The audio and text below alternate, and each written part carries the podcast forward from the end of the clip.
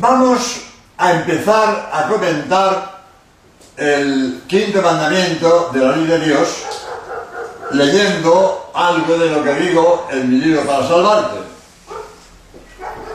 Este mandamiento ordena no hacer daño a la propia vida o a la de otros con palabras, obras o deseos, como es el odio. Es decir, querer bien a todos y perdonar a nuestros enemigos. Desear la muerte a sí mismo o a otro es pecado grave si se hace por odio o desesperación rebelde. El odio es incapaz de liberar a nadie. El odio solo sirve para fomentar el odio. Y en la historia humana nadie ha conseguido ser libre gracias al odio. El odio nunca está justificado para un cristiano. Para ser feliz hay que tener el corazón en paz. El que odia no vive feliz. El odio hace más daño al que odia que al que lo recibe. El rencor destruye por dentro. El rencor envenena. El perdón libera. Si sientes rencor por una persona, reza por ella para que le vaya bien y te sentirás mejor. Las riñas, los insultos, las injurias, etc., pueden a veces llegar a ser pecado grave si se desea en serio un mal grave a otro, o si se falta gravemente a la caridad, si son la exteriorización del odio. Pero de ordinario, las riñas no son pecado grave porque no se les da importancia. Cuando dos riñen, de ordinario, cada uno tiene la mitad de la razón y la mitad de la culpa. Pero cada uno mira la parte que él tiene de razón y la que el otro tiene de culpa. Y por eso, pues, no se ponen de acuerdo. Las riñas empiezan generalmente por pequeñeces, pero con el calor de la discusión se van desorbitando hasta terminar en enemistades profundas y a veces en crímenes.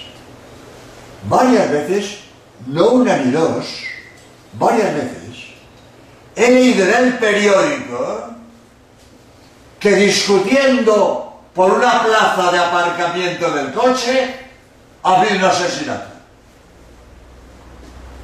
El discutir por una plaza de aparcamiento merece la pena asesinar a una persona.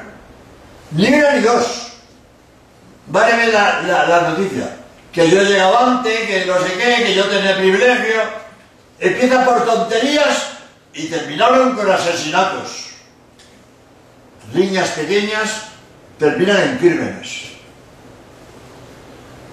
La mejor, lo mejor de las riñas es cortarlas desde el principio, sin permitir que adquieran grandes proporciones. Y si uno se encuentra de mal humor, seguir el consejo de aquel inglés que decía, antes de contestar, cuenta hasta diez. Tranquilidad. ¿Estás airado? Tranquilo. Reconcéntrate. Cuenta hasta diez para calmarte. Porque si no, ¿eh? vas a más. Con calma y con sensatez se evitarían muchas riñas nacidas realmente por pequeñeces. Si estás airado, calla, aunque tengas la razón. Dirás más de lo que quisieras y luego te pesará. Nunca te arrepentirás de haber callado. En cambio, ¿cuántas veces quisieras sujetar las palabras que lanzaste a volar? Y esto ya no es posible. Una pequeña disputa puede destrozar una amistad. Un diálogo sincero es difícil. Hay que aprender a dialogar. Hay que saber descubrir la parte de verdad que hay en el punto de vista del otro. Ponerse en equilibrio no es buscar el término medio, es buscar la verdad completa que puede surgir de lo que aporta cada parte. Pero sobre todo, la venganza personal no está permitida jamás. Cristo la prohibió. Si la venganza fuera permitida, no se podría vivir en el mundo. Todos nos queríamos con derecho a vengarnos de alguien. Hay que perdonar a los enemigos y dejar que Dios los castigue en la otra vida y la autoridad pública en el segundo. Como dice San Pablo, hay que saber vencer el mal haciendo el bien. Hay que saber perdonar. Y es muy difícil. Yo suelo decir, el gran pecado de las personas piadosas es no perdonar. Confesar de haber matado a alguien no es corriente. Confesar de haber practicado el aborto, que voy a hablar el próximo programa, tampoco. Pero tener rencor, estar disgustado con alguien, negarle la palabra, no saludar, el pecado de las personas piadosas. Hay que saber perdonar. La experiencia enseña que quien descuida la oportunidad de hacer el bien a su prójimo, porque ha sido anteriormente ofendido por él, suele ser también culpable. Es desde luego indispensable estar dispuesto a conceder el perdón si nos lo piden, ya sea explícitamente o implícitamente, con su conducta, quedándonos satisfechos con una moderada reparación. Quien nega el perdón a su hermano es inútil que espera el perdón de Dios. Si tú no perdonas, Dios a ti no te perdona. Tú mismo te estás condenando. Cada vez que lees el Padre, que rezas el Padre Nuestro, perdónanos como nosotros perdonamos. Si tú no perdonas, estás diciendo a Dios que no te perdone. Dices el Padre Nuestro, perdóname como yo perdono. Si tú no perdonas, pues Dios no te perdona. Hay que perdonar. Y es difícil. Es muy difícil. Y no seamos fáciles en echar a otro la culpa. Ordinariamente la culpa hay que repartir. Hay que repartirla entre los dos. Uno fue el que empezó, pero no te contestó con ofensa más grave. Si los dos están esperando a que sea el otro el que se adelante a pedir perdón, la cosa no se arregla nunca. El que sea más generoso con Dios, que es el que toma la iniciativa. Y si la culpa ha sido nuestra, tenemos obligación de pedir perdón de alguna manera. Hombre, no solo no es necesario, eh, perdóname, pues puede ser que esté bien decir, oye, perdona, eh, me pasé, eh, no sentía lo que decía, está bien, pero a veces basta con un gesto, con un modo de saludar, hay modos implícitos de pedir perdón. Hay, si la culpa ha sido nuestra, hay obligación de pedir perdón de alguna manera. Pero incluso aunque sea claro que toda la culpa es del otro, da muestra de virtud el que se adelanta a otorgar el perdón. Por ejemplo, dirigiéndole amablemente la palabra, ofreciéndole un servicio, reanudando un saludo, son modos tácitos de pedir perdón o de otorgar el perdón. Ahora bien, hay que ser humanos y a veces los sentimientos no se pueden dominar. Durante un tiempo razonable, puedes manifestar el disgusto, por ejemplo, con una actitud más seria y distanciada, pero esto no puede ser indefinido. Pero si alguien te ha hecho una ofensa, hombre, no le vas a sonreír a, vuelta de correo Pues bien, un tiempo razonable, cara larga, bueno, pasable, pero no indefinidamente. ¿eh? Salvo en algunos casos excepcionales de ofensas gravísimas, es muy de aconsejar que al cabo de cierto tiempo se reanuden los saludos ordinarios entre gente educada. Negar el saludo no es cristiano. Y si el otro no contesta, ya él. Pero que la casa no quede, no quede en mal. Hombre, hemos estado sin saludarnos. Ahora le saludo una vez y no me contesta. Vuelvo a saludar y no me contesta. Hombre, si a la tercera no te contesta, pues ya está bien. Ya está bien. Pero no te conteste con una. Porque a lo mejor le saludas, pero le coge tan de proviso que no contesta. Ahora, si a la tercera no contesta, bueno, ya has cumplido. Pero que no quede de tu parte.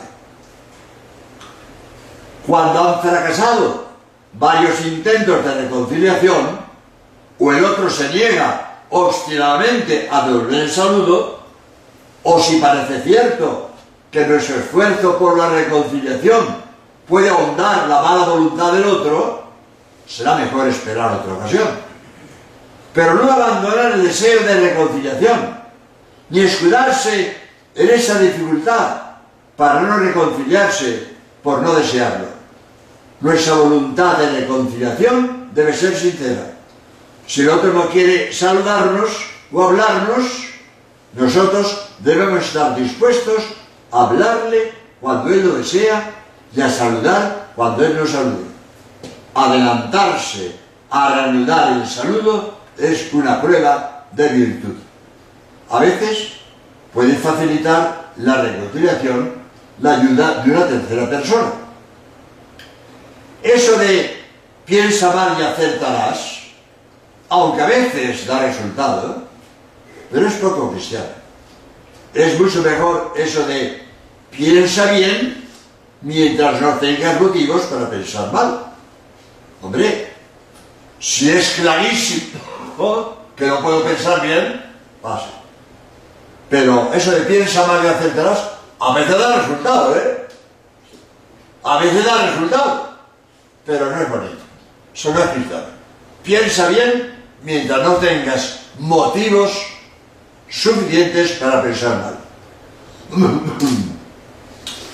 Ahora bien, distingue entre el rencor admitido y un cierto distanciamiento para evitar chocar de nuevo.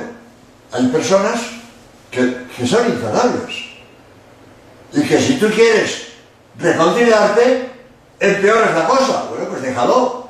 ¿Qué vas a hacer? Pero que no sea porque tú no quieres. Y también distinguir entre la ofensa recibida y el resentimiento admitido voluntariamente. Aunque la ofensa nos duela, no podemos desear mal a nadie. La voluntad de perdonar puede unirse a un sentimiento inevitable de ofensa recibida. Si me pegan un pisotón, pues me duele. Me duele. Inevitable pero yo no, no contesto a otro pisotón. Que me duele el pisotón, inevitable. Pero hay que distinguir entre el dolor de la ofensa y el deseo de vengarte y de, no, de no querer perdonar. Muchos se refieren a ese sentimiento cuando dicen que no pueden perdonar. Es posible que la serenidad de espíritu después de la ofensa requiere un tiempo mínimo para sobreponerse al dolor.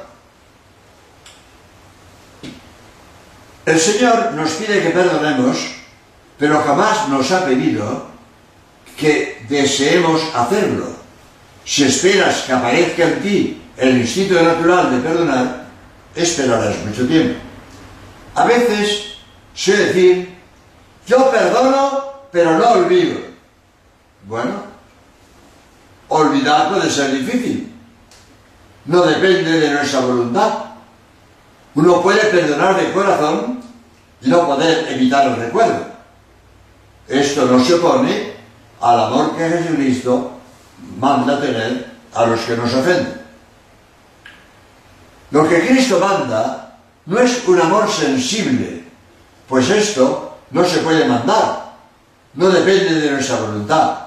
Se trata de un amor de benevolencia, un amor desinteresado, un amor que devuelve bien por mal, que hace el bien al que nos hace daño, independientemente de nuestros sentimientos. El amor es efectivo, no afectivo. Un amor dispuesto a hacer un servicio al que nos ofendió. Si el que consideramos nuestro enemigo estuviera en una necesidad grave y no pudiera salir de ella sin nuestro auxilio, tenemos obligación de ayudarle, porque en estos casos hay obligación de atender al prójimo, aunque sea nuestro enemigo. No es odio a una persona, odiar lo malo que hay en ella, o el mal que nos causa injustamente a nosotros. Yo puedo odiar el pecado, no al pecador. El amor a nuestros enemigos que pide el Evangelio no obliga a la amistad con ellos. Hombre, no podemos volver a ser amigos. Me ha hecho una faena muy gorda. Bueno, no te obliga a ser amigo, pero prohíbe el odio y la venganza y que le desees mal. El Evangelio manda tener deseo de reconciliación. El ofendido está obligado siempre a perdonar al ofensor, que le pide perdón, en forma directa o, indirecta. Si se llega a hacerlo, comete pecado grave contra la caridad y regularmente no podrá, no podrá ser absuelto en la confesión mientras continúe obstinado en ello. Por supuesto, esta es otra, el que yo perdone no me priva de exigir reparar el daño recibido. Yo puedo exigir que se repare la justicia. Puedo exigir. Yo perdono, pero que la justicia cumpla. Tengo un ejemplo precioso. Juan Pablo II fue a visitar al que quiso matarle, pero dejó que la justicia siguieron su camino. Juan 23, este, Juan Pablo II no libró de la cárcel al asesino, no le libró de la cárcel, pero fue a verle y le dio un abrazo y le perdonó al que quiso asesinarlo. Y cosa bonita, se ha hecho cristiano. Era musulmán y se ha convertido al catolicismo por el perdón que le dio el Papa. El valor de perdonar, el valor de perdonar. Claro, el gesto de Juan Pablo II fue maravilloso. Pocas personas son tan generosas que Bueno, pero un caso bonito. En España, en la guerra civil, a una señora le mataron su marido ella después pagó las becas de los hijos del asesino de su marido, decía ella, para que estén bien educados y no sigan el ejemplo de su padre. El padre de los niños mató a su marido y ella a los hijos del asesino les paga la educación para que estén bien educados y no sigan el ejemplo de su padre estaba diciendo que puedo exigir la justicia, la buena voluntad de perdonar a los que nos han ofendido no excluye utilizar los medios justos para que sea justicia. Es verdad que hay personas indignas de nuestro perdón, pero nosotros no perdonamos porque ellas lo merezcan, sino porque lo merece Jesucristo que nos lo pide. Por eso Él nos dio ejemplo. Fue mucho más ofendido que nosotros y perdonó. no solo en su corazón, sino que lo manifestó exteriormente. El perdón de Cristo en la cruz es el modelo que debemos imitar. Las almas generosas tienen en esto un inmenso campo de perfección y santificación. Lo maravilloso del perdón es que liberemos al otro de una culpa. No, lo maravilloso del perdón no es que liberemos al otro de una culpa, es que liberemos nosotros de un resentimiento. El que perdona gana más que el perdonado. Se el resentimiento. Por eso hay que saber perdonar. A veces cuesta mucho trabajo, muchísimo trabajo. Sobre todo los sentimientos que no podemos dominar. Pero nuestra voluntad debe ser el saber perdonar siendo el ejemplo de Cristo que justificó a los que le estaban crucificando. Padre, perdónalos porque no saben lo que hacen. Hasta otro día.